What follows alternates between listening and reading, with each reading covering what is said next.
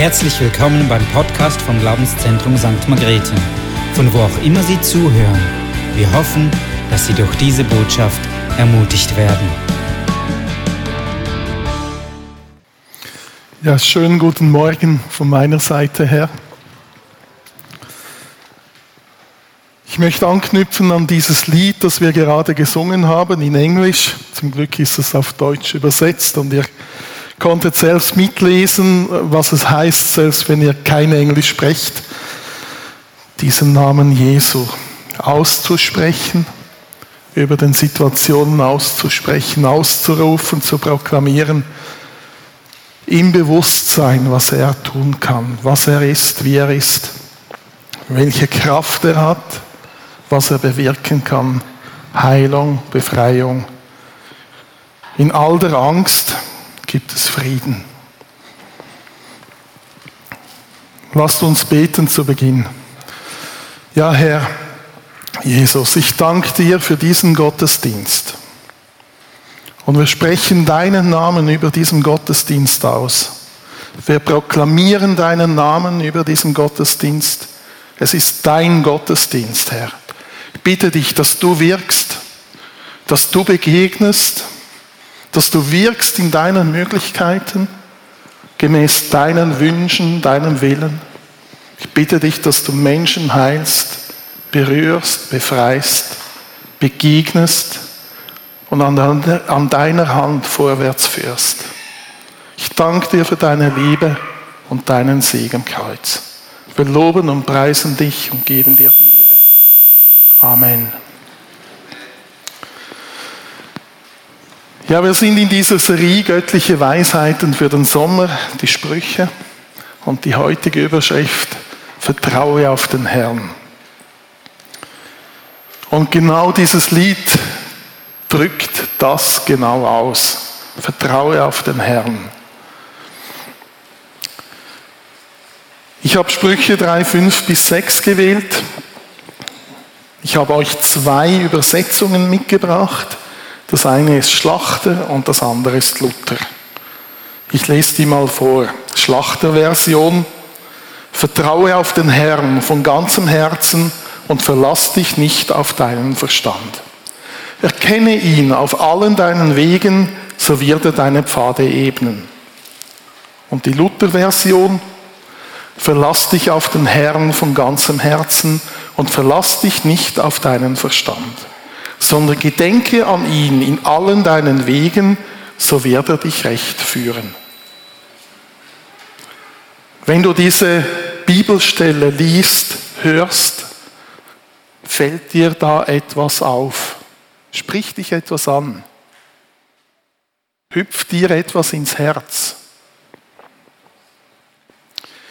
Und Verstand ist ein ganz spezielles Thema.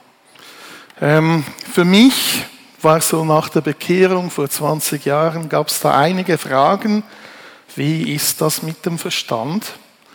Wie lasse ich mich überhaupt leiten? Wie leitet er mich? Wie kann ich Gott hören? Wie kann ich wissen, dass er spricht und nicht irgendjemand anders? Wie kann ich wissen, ob die Bilder und die Visionen, die er mir schenkt, Träume, wirklich von ihm sind oder nicht? Wie kann ich seinen Willen erkennen? Und wozu brauche ich da überhaupt diesen Verstand, das Denken, die Intelligenz? Und das Ganze, das hängt für mich sehr stark mit dem Bild zusammen, das ich habe vom Leiten. Wie leite ich jemand? Wie lasse ich mich leiten?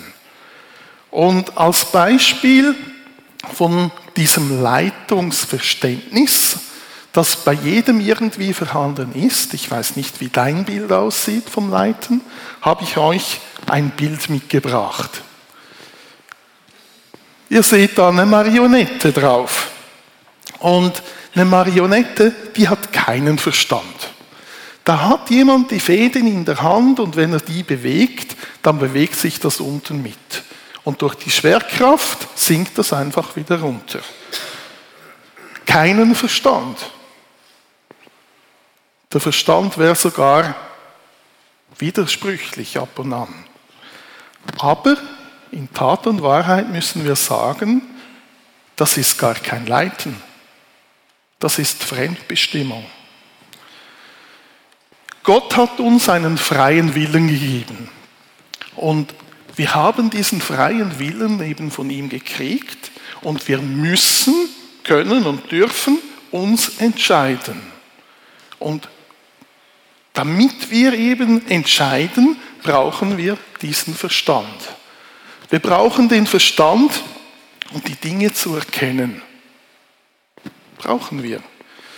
Um die Dinge zu verstehen, zu erfassen, zu verstehen und dann auch zu prüfen. Die Bibel fordert uns auf, dass wir alles prüfen sollen und das Gute behalten. Wenn wir Sprüche 3.5 nochmals lesen, verlass dich auf den Herrn vom ganzen Herzen und verlass dich nicht auf deinen Verstand, können wir sagen, das ist eine Prioritätensetzung. Natürlich sollen wir nicht rein mit dem Verstand handeln und an erster Stelle müssen wir den Herrn setzen. Gott, der Herr, soll an erster Stelle sein und dann kommt erst der Verstand.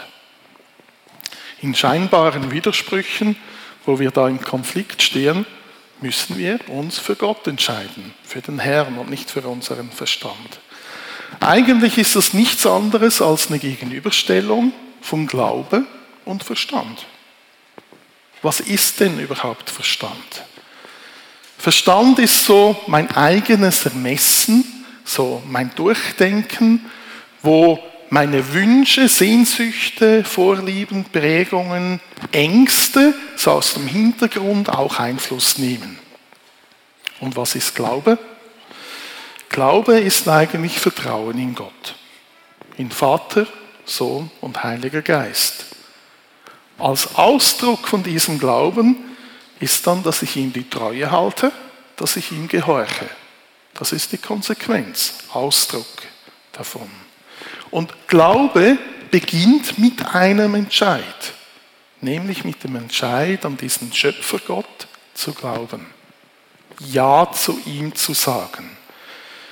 Auch Ja zu ihm zu sagen, dass er bestimmen darf.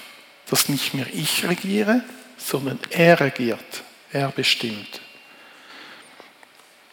Ja zu diesem Gott zu sagen, der dir anbietet, sein adoptiertes Kind zu sein der alles am Kreuz getan hat, damit das überhaupt möglich ist. Möglich ist, dass du in Ewigkeit bei ihm bist, in aller Ewigkeit. Dass du rein, heilig mit ihm gehen kannst. In Beziehung leben mit ihm. Und das heißt dann auch, dass es dir die Möglichkeit gibt, in diese göttliche Ordnung die er vorgesehen hat, dass du da wieder hineinkommen kannst. Stück für Stück, mehr und mehr. Das passiert im Heiligungsprozess. Lesen wir Römer 8, 28. Da steht, wir wissen aber, dass denen, die Gott lieben, alle Dinge zum Besten dienen. Liebst du Gott? Wenn du Gott liebst, steht da, dass du gesegnet bist. Du empfängst Segen. Alle Dinge dienen dir zum Besten. Oder? Einverstanden? Ist ein Segen. Aber wie fühlt sich das in gewissen Momenten an? Immer gut? Immer hochjauchzend? Wow? Nicht immer. Es gibt schwierige Momente, es gibt schwierige Dinge, es gibt unangenehme Dinge, es gibt schmerzhafte Dinge und es gibt Dinge, die wir alleine nicht tragen könnten, wo wir ihn wirklich brauchen. Und dann kann dieser Vers eine Ermutigung sein, dran zu bleiben, an ihm dran zu bleiben. Dieser Vers ist nicht dazu da, dass wir ihn anderen an den Kopf schmeißen, wenn sie gerade in schwierigen Dingen ist. weil das ist wie ein Totschlagen mit der Bibel in dem Moment. Das muss eingebettet sein in der Liebe von Gott, in der Liebe, die ich habe für Gott. Es muss da die Verbindung geben, weil sonst zerbricht der Mensch noch mehr, wenn ich ihm das an den Kopf schmeiße. Also bitte Vorsicht, wenn ihr diesen Vers so weitergebt. Aber nicht per se, nicht weitergeben, weil am richtigen Ort gibt es Leben daraus. Wir lesen auf der nächsten Folie Jesaja 55, 8 bis 9. Da steht, denn meine Gedanken sind nicht eure Gedanken und eure Wege sind nicht meine Wege, spricht der Herr, sondern so hoch der Himmel über der Erde ist, so viel höher sind meine Wege als eure Wege und meine Gedanken als eure Gedanken. Sprüche 3, 5 bis 6. Der Verstand, der wurde von Gott gegeben. Dem einen mehr, dem anderen weniger. Und natürlich gibt er nur etwas, weil es einen Sinn und Zweck hat, oder? Ähm, er gibt uns nicht etwas, das nutzlos wäre, das keinen Sinn macht. Weil er gibt die Dinge und hat irgendwo einen göttlichen Gedanken, eine göttliche Ordnung. Das heißt, der Verstand, der er uns gegeben hat, den sollen wir gebrauchen. Logisch, oder? Jeder, ja? Sollen wir den Verstand gebrauchen? Gut. Ich habe gesagt, wir haben diesen freien Willen. Und mit diesem freien Willen können wir uns entscheiden, mit unserem Verstand, ob wir Gott in den Mittelpunkt unseres Lebens stellen, was auch immer geschieht. Wenn Stürme kommen, können wir diese Entscheidung festhalten und neu treffen. Mit diesem freien Willen, mit dem Verstand können wir entscheiden, dass wir gehorsam sein wollen. Entscheiden. Wir können erkennen, dass Gehorsam ein Schlüssel ist. Und Gehorsam ist eigentlich nichts anderes als hören und es zu tun. Hören heißt Gott suchen, seinen Willen suchen, zu suchen und zu versuchen zu erkennen, was ihm wirklich wichtig ist. Und es dann zu tun. Das ist Gehorsam das ist in seinen Werken laufen. Und wie er schon aus diesen Worten, aus diesen Satzfolge heraus vielleicht sieht, es geht dann um Beziehung. Die Entscheidung treffe ich, ja, aber in der Beziehung entwickelt sich das und er befähigt mich auch, dann gehorsam zu sein. Ich könnte doch nie und nimmer gehorsam sein, wenn er nicht wirkt, wenn er nicht in seiner Kraft die Möglichkeiten gibt. Und das ist dann Glaube. Und Glaube heißt eigentlich nichts anderes, als ihm zu vertrauen. Wo mein ganzes Wesen ihn bejaht. Körper, Seele und Geist. Das ist Glaube, Glaube leben. Und der Herr regiert und ich folge ihm nach. Machst du das auch? Gott im Mittelpunkt, was auch immer geschieht. Und wenn wir dieses Verständnis haben, sehen wir auf der nächsten Folie, dass es eben nicht wie eine Marionette ist, sondern eigentlich wie ein Laufen an der Hand des Vaters. Und das ist sich leiten lassen, von ihm leiten lassen. Vielleicht springt das Kind da ab und an weg, machen wir ab und an, aber er ist da, gibt wieder die Hand und wir lassen uns wieder leiten. In allen deinen Wegen steht da im Vers, sollen wir uns leiten lassen. Und es geht eben um diese Beziehung. Es geht nicht darum, dass wir Marionette sind. Es geht darum, dass wir dieses geliebte Kind Gottes sind, an seiner Seite. Und ich habe euch dieses Bild mitgebracht, weil es für mich sehr wohl diese Liebe und Güte von Gott etwas darstellt. Etwas darstellt, wie Gott leitet. Wie diese Beziehung ist. Aber nur ganz wenig, weil er ist so viel größer und mit einem irdischen Bild können wir das nie ganz erfassen und darstellen. Aber nehmt dieses Bild mit vom himmlischen Vater, der euch an der Hand leitet als geliebtes Kind. Und ich möchte heute ein Ereignis aus der Bibel herausgreifen, das für mich eben Sprüche 3, 5 bis 6 widerspiegelt. Und auf der nächsten Folie, äh, es geht um Matthäus 14, 22 bis 36. Ähm, wir werden das etwas durchgehen und ich möchte, dass wir diese Perspektive, die da drinnen steckt, etwas verändern. Oft lesen wir in der Bibel aus der Beobachterperspektive.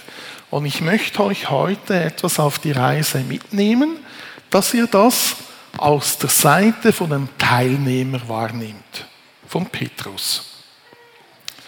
Also dieses Ereignis, das war direkt nach der Speisung der 5000 Männer plus der Kinder und Frauen mit zwei Fischen und fünf Broten.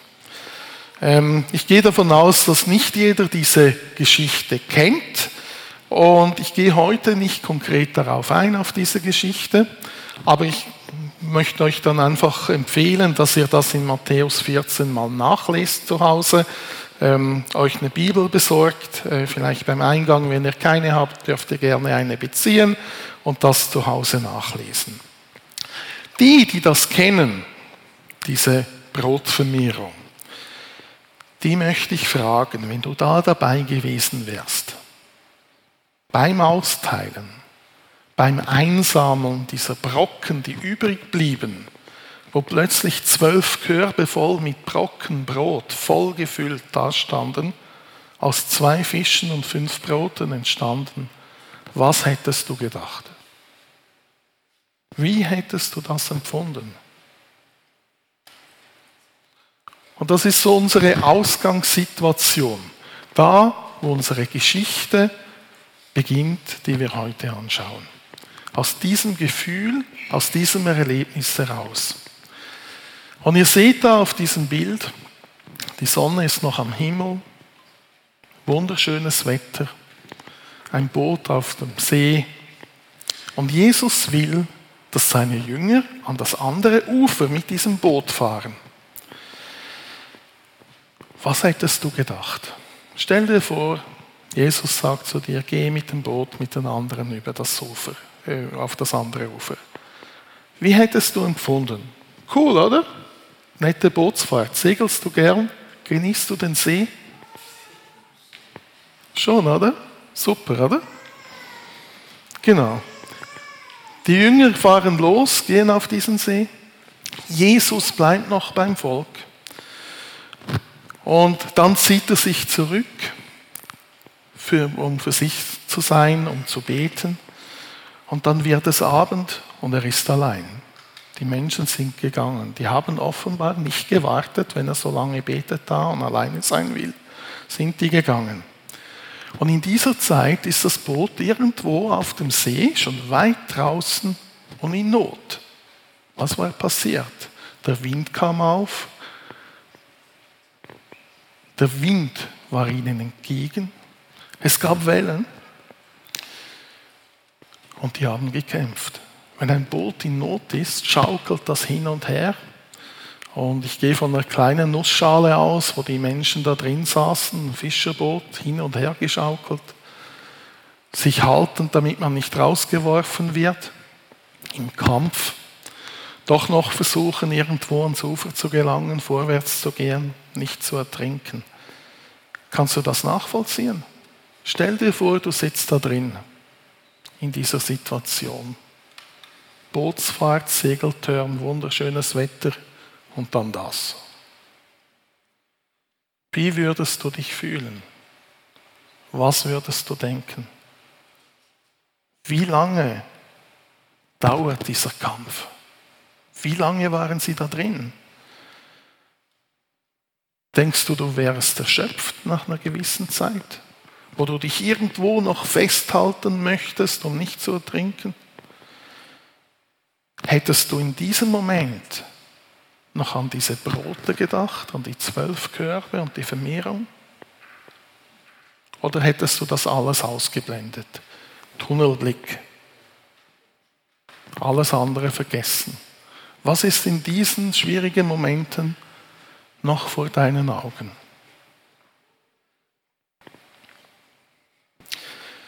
In der vierten Nachtwache, das ist zwischen drei und sechs Uhr morgens, da geht Jesus zu ihnen hin. Er läuft auf dem Wasser zu ihnen hin. Jetzt, wenn ihr da die Wellen anschaut, Wind, die waren noch da. Und Jesus läuft dahin. Und die Jünger, die sehen etwas kommen halten ihn für ein Gespenst, fürchten sich und schreien. Wie hättest du reagiert in diesem Moment? Du kämpfst stundenlang über die Nacht in der Dunkelheit, irgendwo in den Morgenstunden. Und dann erscheint noch etwas auf dem See, das auf dich zuläuft. Was hättest du getan? weiter festgehalten oder nicht? Geschrien. Und in diesem Moment, da spricht Jesus, ich bin's, fürchte dich nicht. Fürchtet euch nicht. Hast du dich mal gefürchtet vor irgendwas? Hat er dir schon mal gesagt, fürchte dich nicht? Und du weißt, er ist da, er ist bei dir. Wir brauchen uns eigentlich nicht zu fürchten, weil er den Sieg hat.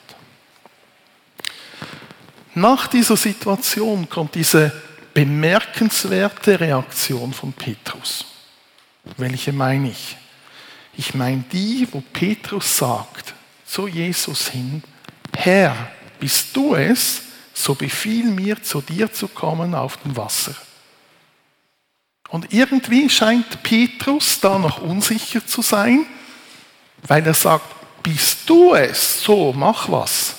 Und das scheint mir, der ist unsicher, vielleicht ist es doch ein Gespenst. Vielleicht ist es nicht Jesus.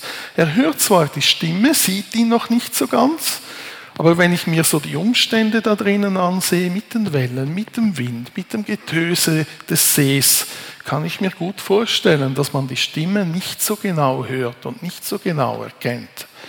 Dass man da vielleicht noch Zweifel hat, woher das wirklich kommt, ob er das wirklich ist. Aber mich erstaunt dieses Verständnis, das Petrus da zeigt. Weil er zeigt dieses Verständnis von Autorität und Gehorsam. Er geht nicht einfach auf dieses Wasser raus, nur weil er denkt, Jesus steht da. Er macht diesen Schritt nicht, sondern er will einen Befehl erhalten von Jesus. Er stellt eine Frage ähm, oder eine Aufforderung an Jesus und weiß, wenn Jesus mir das befiehlt, dann mache ich das. Und tatsächlich nach dieser Aufforderung von Petrus an Jesus sagt Jesus, komm her. Und Petrus, der nimmt diesen Befehl von Jesus, weiß, es ist abgedeckt von der Autorität. In Gehorsam macht er den Schritt aus dem Boot und läuft auf dem Wasser. Autorität und Gehorsam. Wie viel praktische Bedeutung steckt da drin im Verständnis von Autorität, im Erkennen von Autorität. Aber Petrus auf dem Wasser schaut sich um, sieht den Wind, sieht die Wellen, sieht, was um ihn herum ist, wendet den Blick ab von Jesus und er sinkt. Er schreit, hat Angst. Wieder diese Todesgefahr, wo er drinnen steckt. Und er schreit, Herr, rette mich. Etwas anders und etwas intensiver, denke ich, in diesem Moment. Erkennst du darin diese Sprüche 3, 5 bis 6 wieder? Und Jesus ergreift Petrus in diesem Moment. Er ergreift ihn, rettet ihn und sagt, du Kleingläubiger, warum hast du gezweifelt? Wie sieht das in deinem Leben aus? Möchtest du auf dem Wasser laufen? Wer möchte auf dem Wasser laufen? Gut. Ihr erinnert euch an das erste Bild, das ich gezeigt habe. Ruhige See.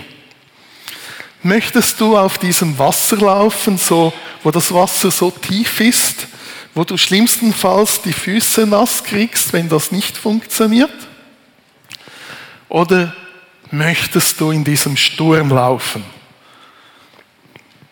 In diesem Sturm im tiefen Wasser, wo die Wellen um dich tosen. Möchtest du, bist du bereit, das zu tun? Gibt es Leute hier, die Erweckung möchten? Die sich sehnen nach Erweckung? Ein paar, genau. Ich möchte Erweckung. Denkst du, Erweckung ist in diesem seichten Uferbereich mit Sonnenschein? Oder ist das in der Tiefe, wo die Wellen wogen, wo der Kampf tobt, wo Wellen von Menschen von Jesus errettet werden möchten, das umkämpft ist, weil so viel geschieht, wo es aber immer wieder Phasen gibt, wo Jesus Christus seinen Sieg absolut klar und deutlich zeigt. Immer wieder.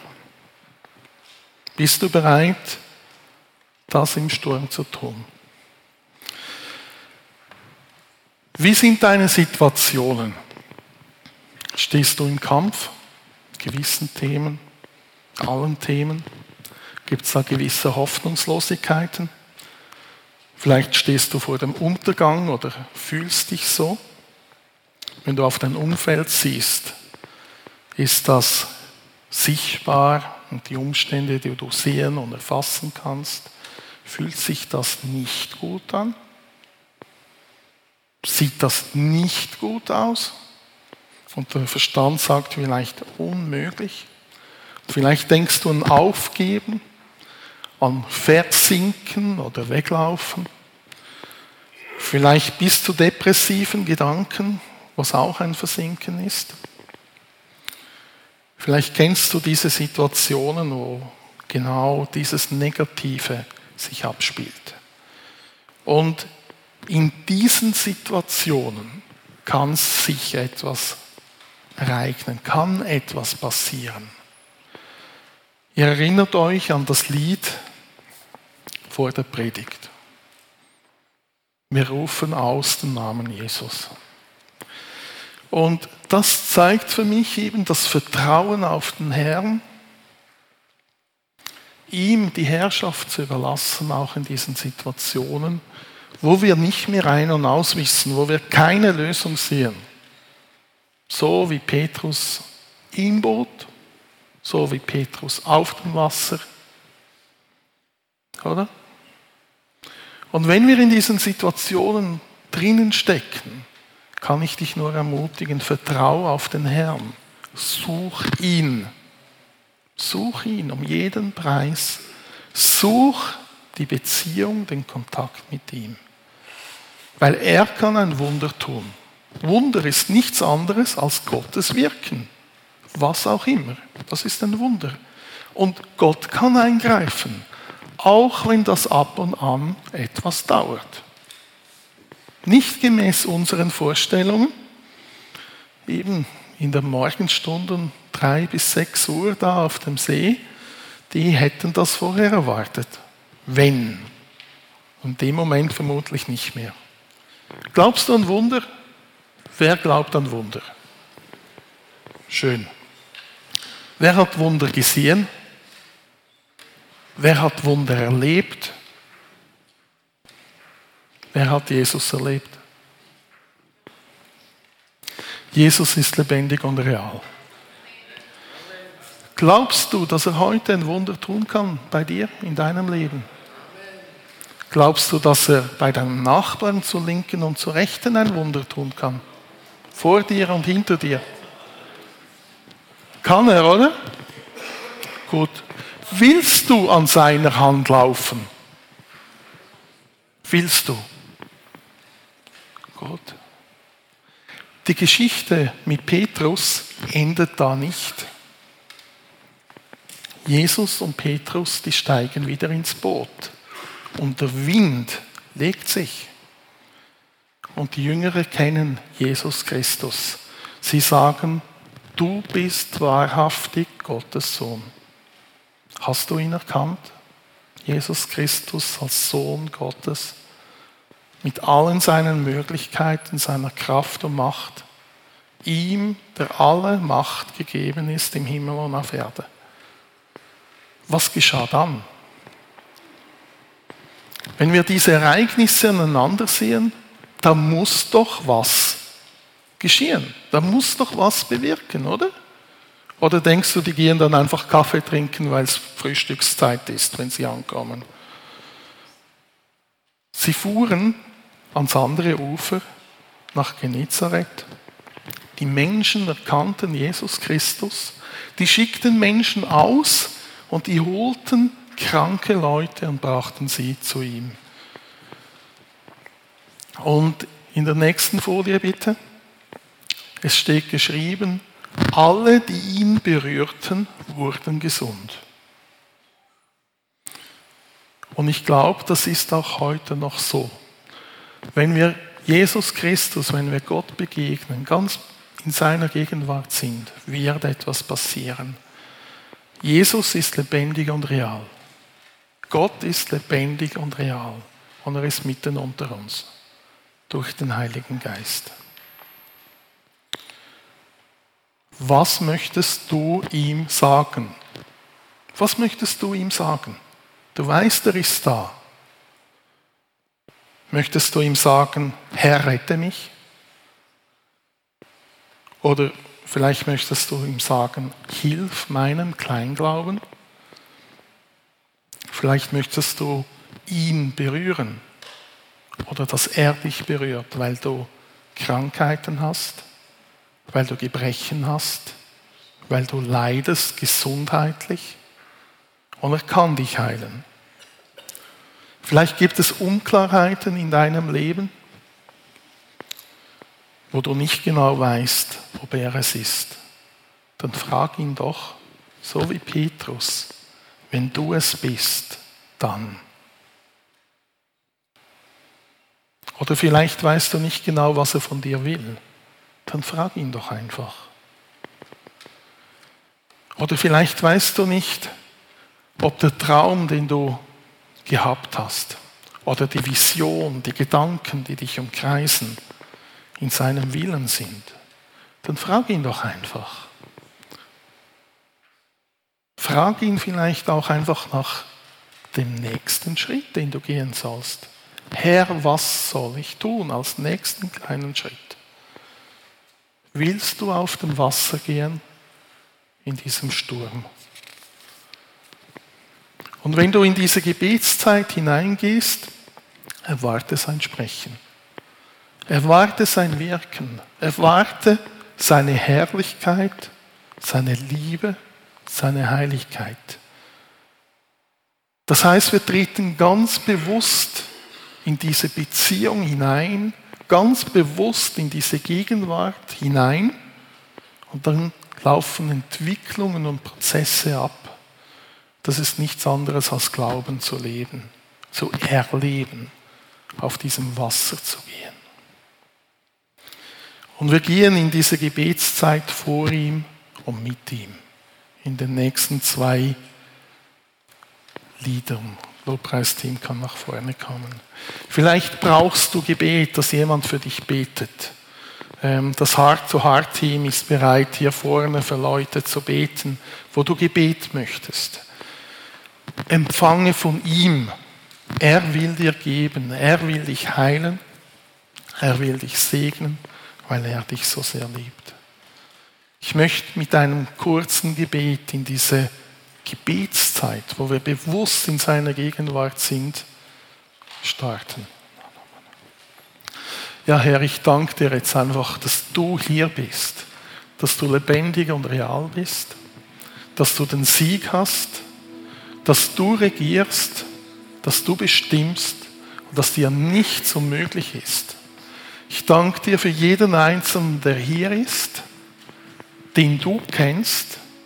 Und ich bitte dich, dass du begegnest, dass du an dein Herz ziehst, dich offenbarst, dass du sprichst, an deiner Hand vorwärts führst, Schritt für Schritt, Schrittchen für Schrittchen und dass du segnest. Ich bitte dich, dass du durch die Reihen gehst, dass du heilst, befreist, neues, überfließendes Leben schenkst und Mut machst. Mut machst, deine Kraft offenbarst, indem wir laufen können und dürfen, damit dein Wille geschieht, dir zur Ehre und dir zum Ruhm. Segne du, Herr, segne du von dir her, vom Himmel her, im Überfluss, damit dein Wille geschieht. Zerbrich du Festungen, Gedankenstrukturen, die dir widersprechen und segne du, Herr. Zeig du, du bist lebendig und real, Herr. Wir loben und preisen dich, geben dir die Ehre, sagen dir Dank. Amen.